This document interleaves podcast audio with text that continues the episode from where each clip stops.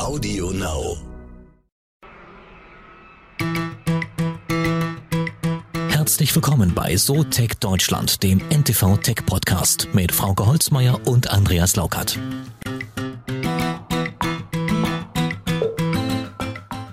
Ja, heute ist eine Premiere, weil wir machen SoTech Deutschland unterwegs sozusagen. Von daher willkommen auf der Hannover Messe. Genau, wir sind hier unterwegs, haben uns schon die Füße wund gelaufen, um euch hier vielleicht so ein paar Highlights mal zu präsentieren und das im Audio. Mal gucken, wie das funktioniert.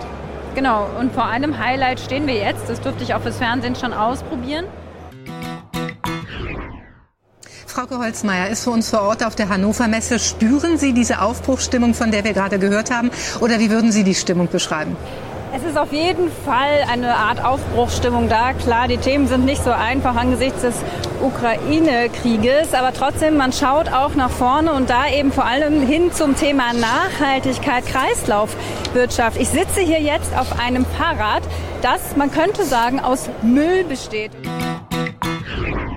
Wir sind hier bei der Firma Igus.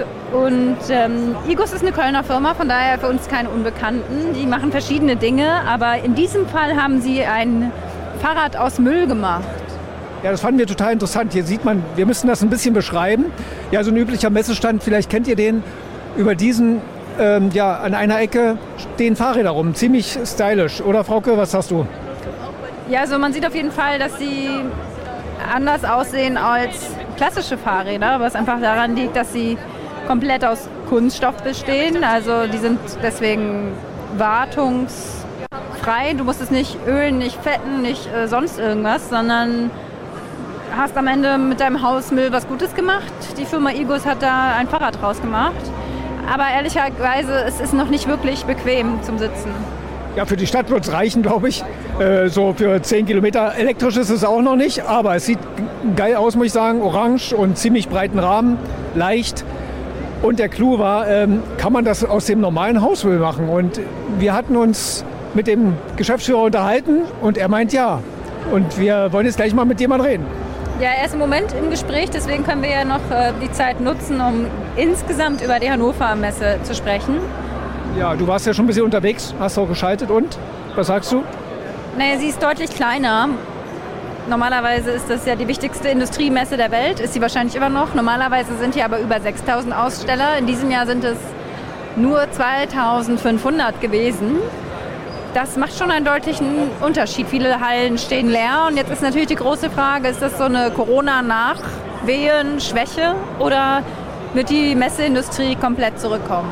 Ja, ich muss zugeben, ich war auch sehr erschrocken erstmal. Ich kenne die Messe seit 20 Jahren hier und das war immer voll. Hier war immer alles belegt. Und jetzt kommt man an und es sind sechs, sieben, acht Hallen. Das ist schon erstaunlich. Und wir gehen noch mal rüber zu Frauke, denn da ist es richtig laut und ich glaube, Corinna hatte das gerade alles auf dem Ohr. Was passiert gerade? Ähm, es passiert jetzt ein sogenannter Wechsel des Standes. Das heißt, wenn wir jetzt äh, genau hinschauen, sehen wir jetzt gleich den Kanzler Scholz unter anderem in Begleitung von Stefan Weil, dem niedersächsischen Ministerpräsidenten, die jetzt einen Stand weitergehen werden. Er hat auch nett gegrüßt, der Herr Scholz, das ist doch schön. Die gehen jetzt weiter zu einem Stand, wovon wir eben schon gesprochen haben, wo es eben um dieses sehr wichtige Thema geht, Nachhaltigkeit in Verbindung mit Digitalisierung. Wie schaffen wir es, die Wirtschaft zu transformieren? Also Kanzler Scholz ist jetzt auf dem Weg zu Siemens, um sich eine neue Art des Wirtschafts in der Fabrik der Zukunft anzuschauen, wo virtuelle Welten dazu genutzt werden, eben nicht nur um Spiele zu spielen, sondern um beispielsweise E-Autos so vorab zu planen und zu bauen, dass man sehr viel Material einspart und einfach kostengünstiger und klimaschonender unterwegs ist. So viel spannende Themen auf der Hannover Messe. Dankeschön, Frauke, für den Überblick. Ja, die Frauke ist ganz hingerissen.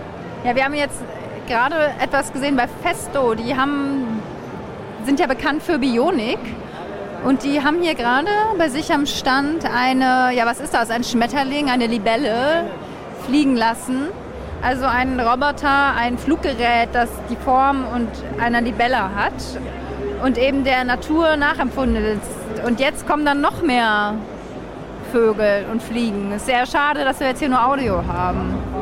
Ja, vielleicht könnt ihr euch das im Netz ja mal angucken. Die sind ja schon bekannt für ihre bionischen äh, Nachbildungen der Tierwelt.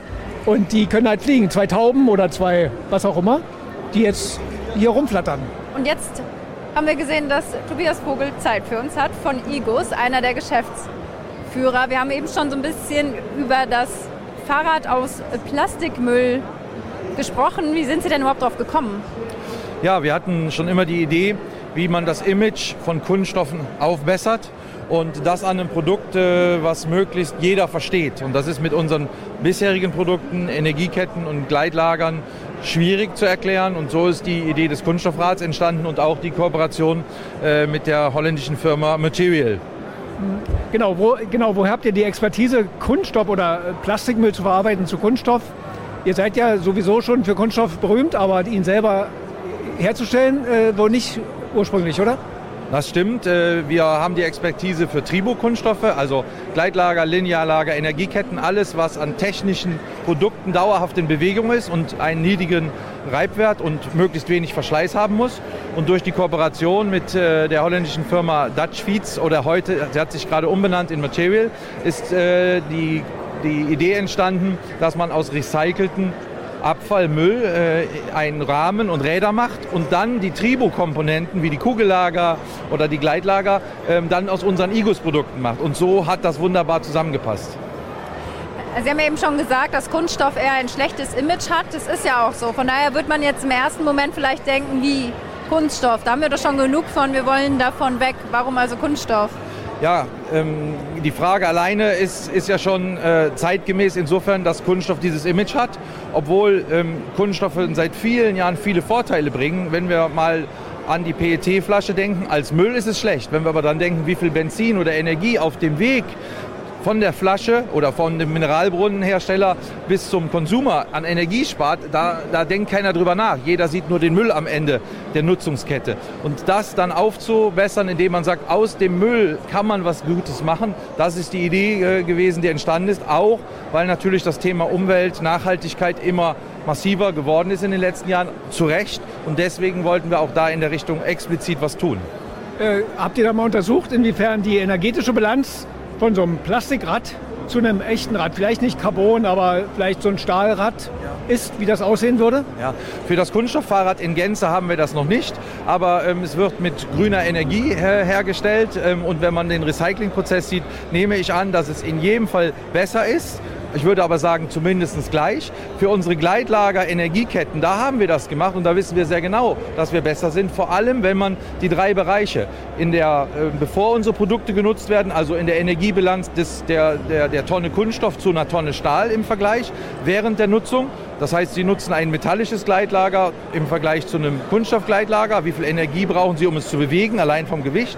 Und dann nachher von dem Gedanken, es auch recyceln zu können. Kunststoff kann man da wieder leichter einschmelzen wie in Metall. Also für das gesamte Fahrrad noch nicht. Für die einzelnen Komponenten von uns haben wir das untersucht und da gibt es auch äh, explizite Werte für. Jetzt ist es ja so, dass es zwei Fahrräder sozusagen gibt. Eins, was aus nicht recyceltem Kunststoff ist, das kostet 1200 Euro, wenn ich es richtig in Erinnerung habe, und eins aus recyceltem Kunststoff, also aus dem, was aus meinem Müll zu Hause ja. kam zum Beispiel.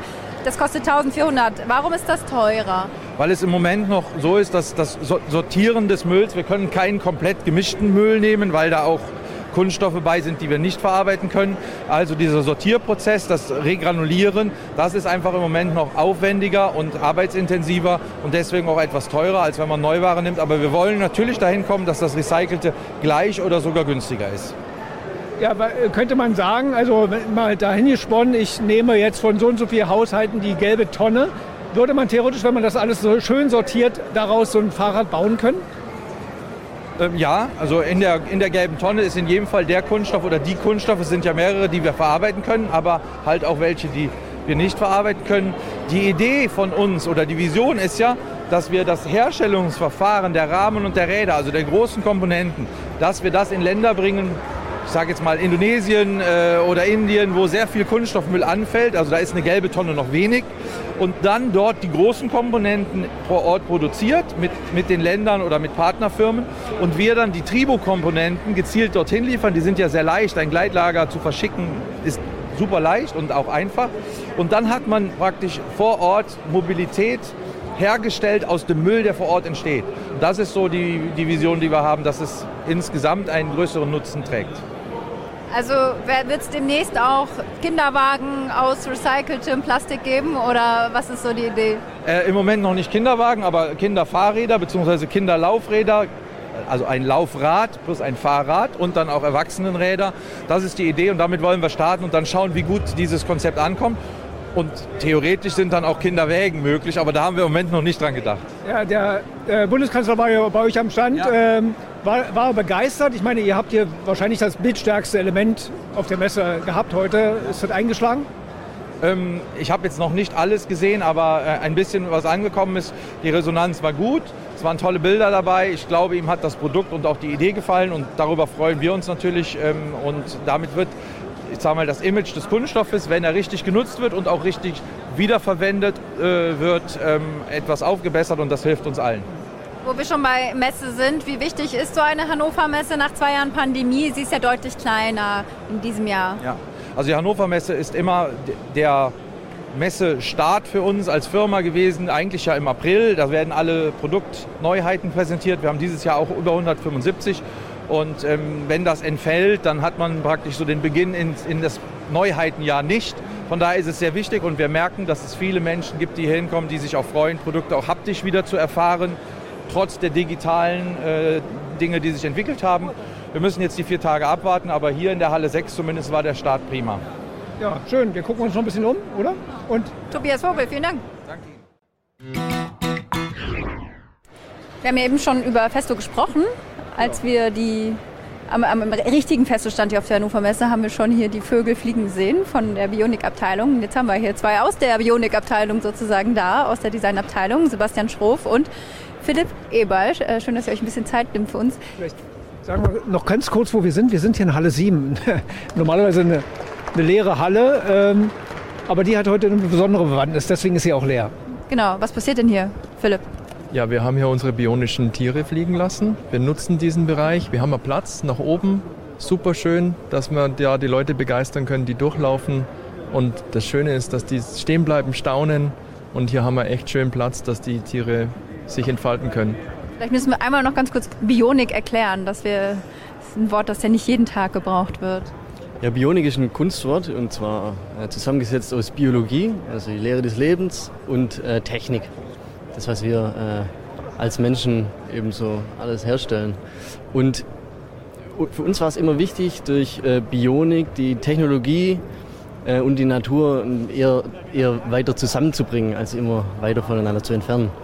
Und deswegen machen wir auch eben fliegende Tiere und machen nicht äh, noch zusätzlich äh, weitere fliegende Flugzeuge oder so, die nur technisch sind. Ja, das begleitet mir schon seit, seit vielen Jahren immer wieder die große Überraschung, was hat denn Festo wieder in, in mitgebracht zur Hannover Messe. Aber vielleicht könnt ihr ganz kurz mal sagen, oder du, Sebastian, ähm, welche Tiere sprechen wir hier gerade? Das war doch ein reiches Portfolio inzwischen, oder? Genau, also wir haben hier äh, einige fliegende Tiere und ich glaube, das sind jetzt so 15 Jahre oder so, was jetzt hier alles äh, an Historie zu sehen ist. Ähm, das älteste ist unser Pinguin. Ich meine, der ist drei Meter lang und der schwebt mit seiner Langsamkeit hier durch die Halle und das ist eigentlich das Besondere daran. In dem Fall ist er mit Helium gefüllt und bewegt sich so langsam und erinnert dadurch eben fast schon an einen Walfisch oder so. Dann haben wir ähm, den äh, Air Ray, also einen Helium gefüllten äh, Manta-Rochen sozusagen. Und das Besondere an dem ist, dass der so gut geflogen ist, dass man sogar das Helium irgendwann mal rausgelassen hat und der so sogar geflogen ist. Und da ist schon äh, mit, mit, mit einem Fin-Ray-Effekt äh, wird da gearbeitet, inspiriert von der Fischflosse und dadurch werden die, äh, die Flügel, in Anführungszeichen, ähm, so gebogen, dass er sich durch die Luft schneidet. Und das ist ein, ein ganz schönes Flugbild. Und der hat auch eine Spannweite von fast vier Metern. Und dadurch wirkt er sehr majestätisch. Wir haben jetzt schon gehört, von der, von der Natur lernen. Das klingt erstmal gut, aber was, welchen, welchen Nutzen haben wir da wenn wir dann an Industrie zum Beispiel denken? Ja, einen riesengroßen Nutzen. Wir versuchen die ganze Technologie, die die Natur verwendet, auch in unsere Produkte einzuführen.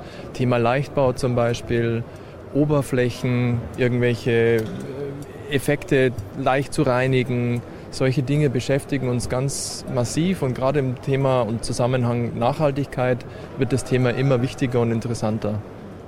Man kann sich ja einiges vorstellen mit den Tieren. Diese, diese kleinen, ihr habt ja auch so kleinere Vögel dort, diese Schwalben oder was das sind. Könnte man noch kleiner werden? Ich denke so an, wir haben ja ein Problem mit der Bestäubung von Pflanzen. In China werden ja schon Pflanzen mit der Hand bestäubt.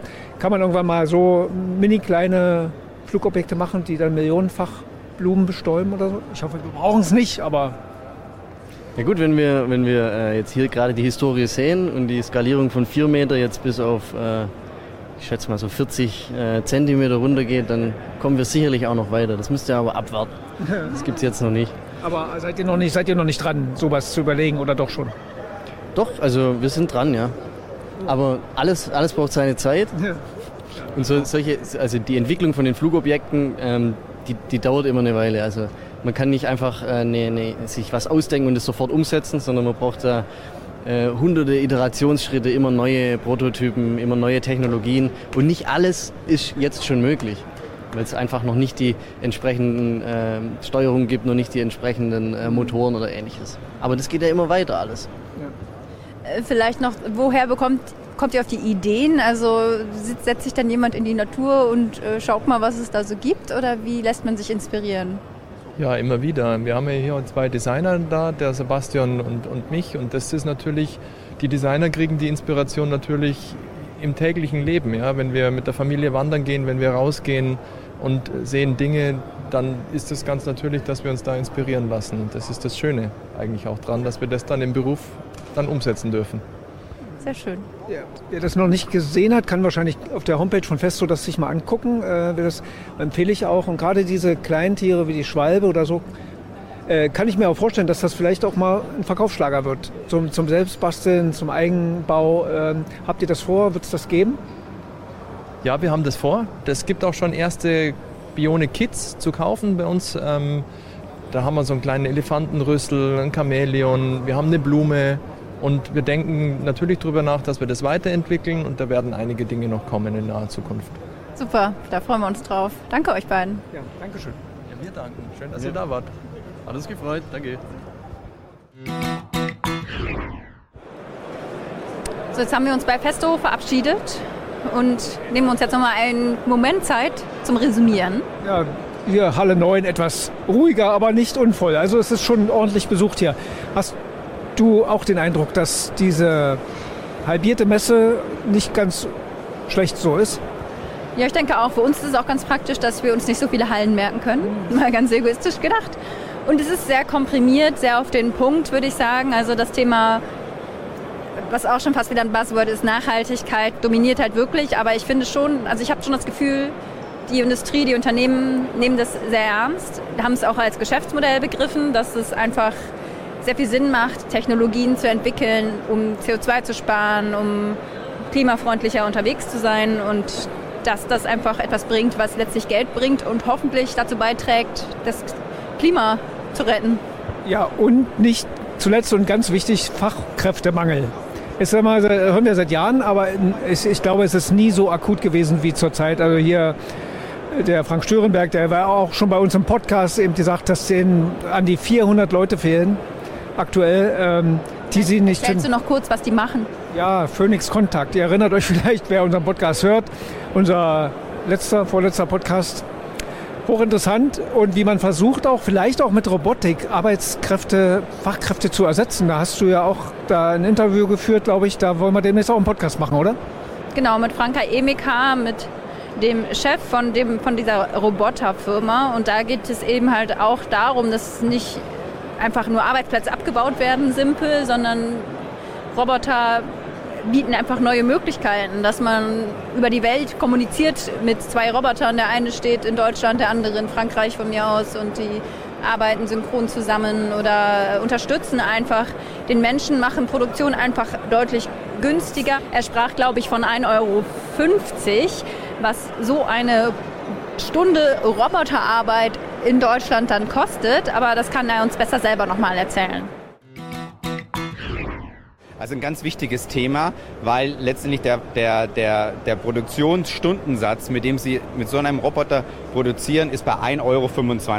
Dann können Sie sich gut vorstellen, dass dadurch äh, es möglich ist, weiter lokale Produktion hier zu halten. Wenn Sie überlegen, dass der Stundensatz äh, 1,25 Euro ist, dann Sie wissen selber, äh, äh, wie die Stundensätze hier in Deutschland äh, sind oder auch in anderen äh, Industrieländern in Europa. Und von daher denke ich mal, dass sozusagen dieses Potenzial in der Automatisierung wir heute erst am, am Anfang sind, auch insbesondere in dieser Zusammenarbeit mit den Robotern, äh, die uns die lokalen Arbeitsplätze erhalten werden, die lokale Produktion und insbesondere auch die Wettbewerbsfähigkeit, was wir jetzt gesehen haben, wie wichtig das jetzt ist, auch in dieser Covid-Zeit. Gerade saß sie noch auf dem roten Plastikfahrrad, jetzt ist sie mir live aus Hannover zugeschaltet. Volker Holzmeier, Bleiben wir direkt thematisch auf der Messe, denn ein Thema neben Nachhaltigkeit ist die Automation. Was gibt es denn dazu auf der Messe zu sehen, Frauke? Ich befinde mich hier gerade in einem Restaurant der Zukunft, möchte man meinen. In Südkorea gibt es diese Restaurants schon.